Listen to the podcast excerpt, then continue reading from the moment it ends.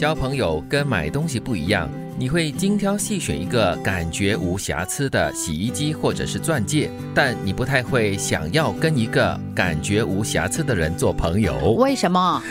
因为这是蔡康永说的。嗯，因为因为人不太可能毫无瑕疵。对，不可能是十全十美的，毫无缺点哦。这样的一个人可能是机器人，哎，机器人都会有缺点哦。嗯，这个人工智能的咯。对啊，这样的人给人的第一个感觉就是他不真实。对，而且感觉可能会有点压力吧。哎哇，你这个人这么美好，这么完好哦，我是不是充满了缺点？这样子跟你交往的时候，会不会时常得到你的一些批判啦，或者是给你嫌弃这样子了？刚开始的时候，会或许会很享受，嗯，对吧？他可能是是迁就你，对，哇，对你千依百顺，然后把你赞到很美很美这样子。嗯，但是久了之后啊，正如盖金所说嘛，你会开始质疑自己，还有质疑他，你会怀疑人生，他是不是真的人啊？这样子，因为我总会想嘛，人啊，当自己一个人或者是在家里的时候，总会比如说瘫坐在沙发上，脚翘得高高，然后可能这边抠牙，总会有这样的形象。鼻孔，对对对对对，总会有一些嗯劣根性吧，哈，总有一点瑕疵的啦，是，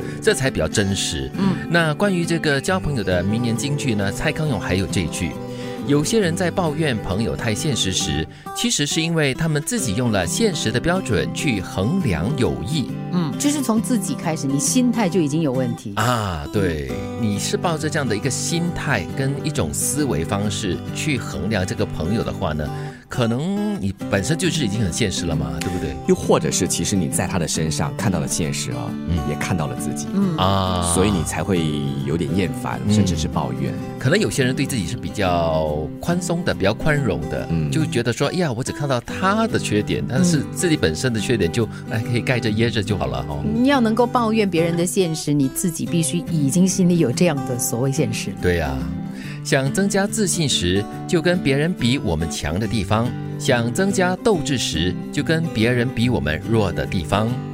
嗯，说得好。是，所以朋友是你身边可能可以拿来比较的人吗？嗯，有时候真的是这样子的。如果你要想自己感觉比较强大的时候，比较自力更生的时候呢，嗯，就跟身边的朋友比一比啦，就想一想，哎，他这样子哦，其实我比他好一点点哦，这样子会自我安慰吧。我是觉得说，如果要增加自己的自信心的话，应该跟比我弱的人比，这样我觉得自己还比较强一点。不是，当你胜出的时候，你会有一种优越的欢愉的感觉，所以你就会增强一点自信。比如说，可能像我们去做表演的时候，当时如果我觉得说，哇，我真的是可以再磨一磨自己的话，就选一首比较难唱的歌，嗯，然后就就拼命的练，就觉得好像自己会被推动一样。但是当我没有什么自信的时候呢，就选一首自己唱的很有把握的歌，你听到掌声的时候，你自然就有多一点自信。是是是，刚刚我们的五周年的时候，我就选了两首自己感觉啦唱的比较有自信的歌曲，因为在那种户外，可能你面对的不只是我们的听众哦，可能包容度就没有那么强啊，对吗？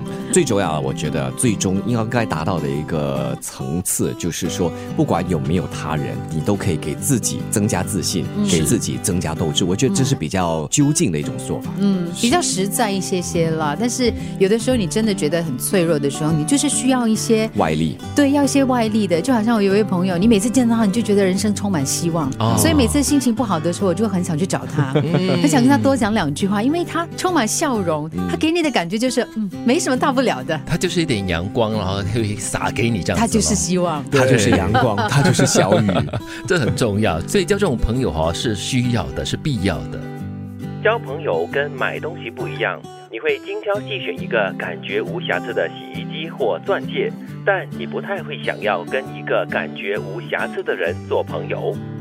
有些人在抱怨朋友太现实时，其实是因为他自己用了现实的标准去衡量友谊。